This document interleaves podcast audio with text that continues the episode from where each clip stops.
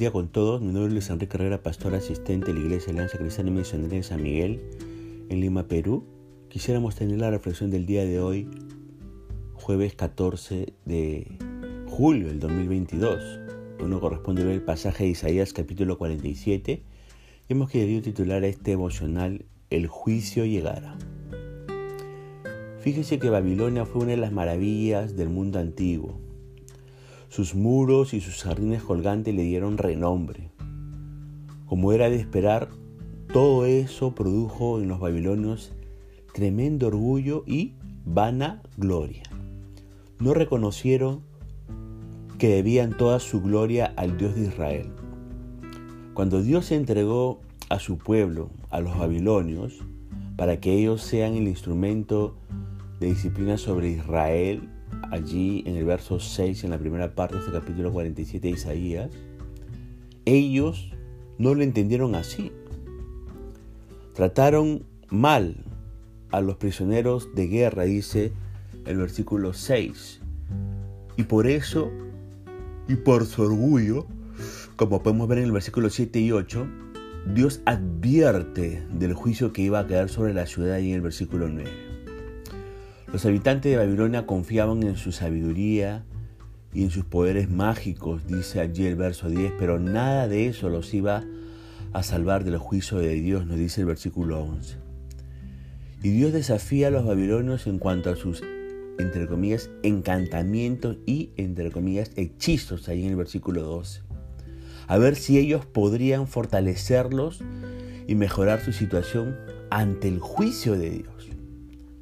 También Dios reta a los que confiaban en la astrología en el versículo 13, algo que era muy popular en Babilonia y por la cual se hicieron famosos, pero nada ni nadie los salvaría de la, entre comillas, llama del juicio de Dios que nos dice el versículo 14. Ahora, yo pregunto, ¿no? ¿Por qué depender de quienes no pueden hacer nada? Mire, cualquier cosa que pretende tomar el lugar de Dios está destinada a fracasar. Si usted, por ejemplo, necesita ayuda, búsquela en Dios. Él ha mostrado su poder en la creación y a través de la historia. Y Él está dispuesto a ayudarnos si estamos con necesidades apremiantes. Ahora, Fíjese que la ciudad que se consideraba señora de reinos, como dice el versículo 5 y 7, sería derribada. En la primera parte del versículo 1 de este capítulo 50 y 47 de Isaías, eh, el profeta presenta a Babilonia como una mujer elegante y joven. Sin embargo, como consecuencia del juicio de Dios, dicha, entre comillas, mujer quedaría echada en la tierra, dice el versículo 1. Descalza, dice el versículo 2. Y el versículo 3 dice que quedaría avergonzada y deshonrada. Pero qué contraste sería el futuro de Jerusalén. Jerusalén siendo la capital del pueblo de Dios, gozaría la protección de Dios. Dios sería su redentor, dice el versículo 4. Ahora, hoy vemos claramente el cumplimiento de esta profecía. Mire, de la gran ciudad de Babilonia solo quedan escombros bajo las arenas del desierto de, de la nación de Irak. Pero, en cambio, la ciudad de Jerusalén es una gran ciudad moderna, una ciudad que representa la iglesia de Cristo. Ahora, recuerden, Nabucodonosor, el rey de Babilonia, se exaltó a sí mismo como un dios. Pero el Dios verdadero le enseñó una gran lección al quitarle todo lo que poseía. Lea usted Daniel capítulo 4, verso 28 al 37. Y mire, siempre existe el peligro y el grave peligro de que una nación o un ser humano se enaltezca en su orgullo, pensando que es capaz de hacer las cosas por sí mismo.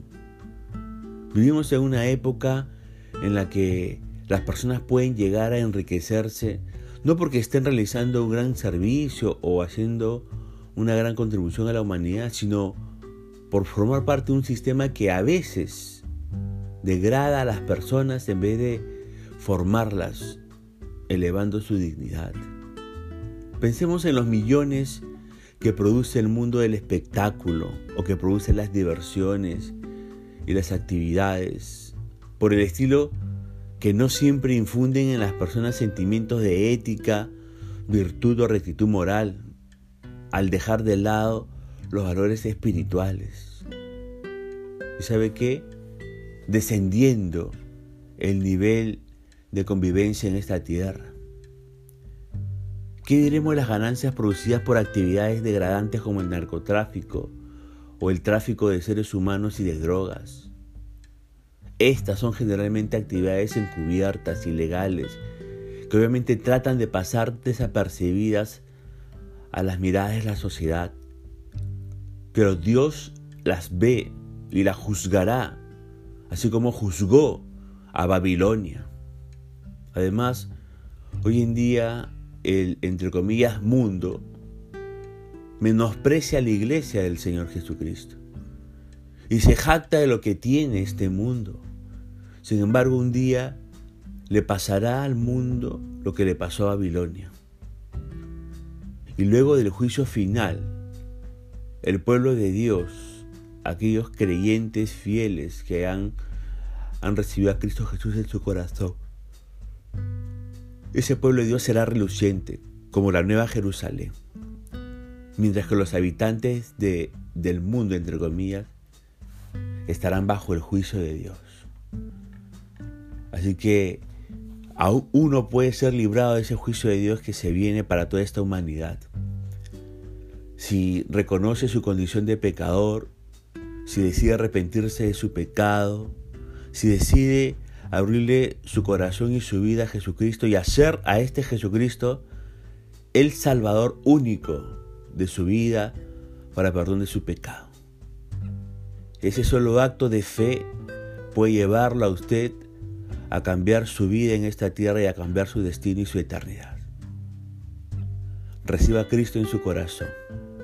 Escape del juicio final que se viene para toda esta humanidad. Punto final para el devocional del día de hoy, deseando que la gracia y misericordia de Dios sea sobre su propia vida, como sabidamente esta una nueva oportunidad que el Señor le bendiga.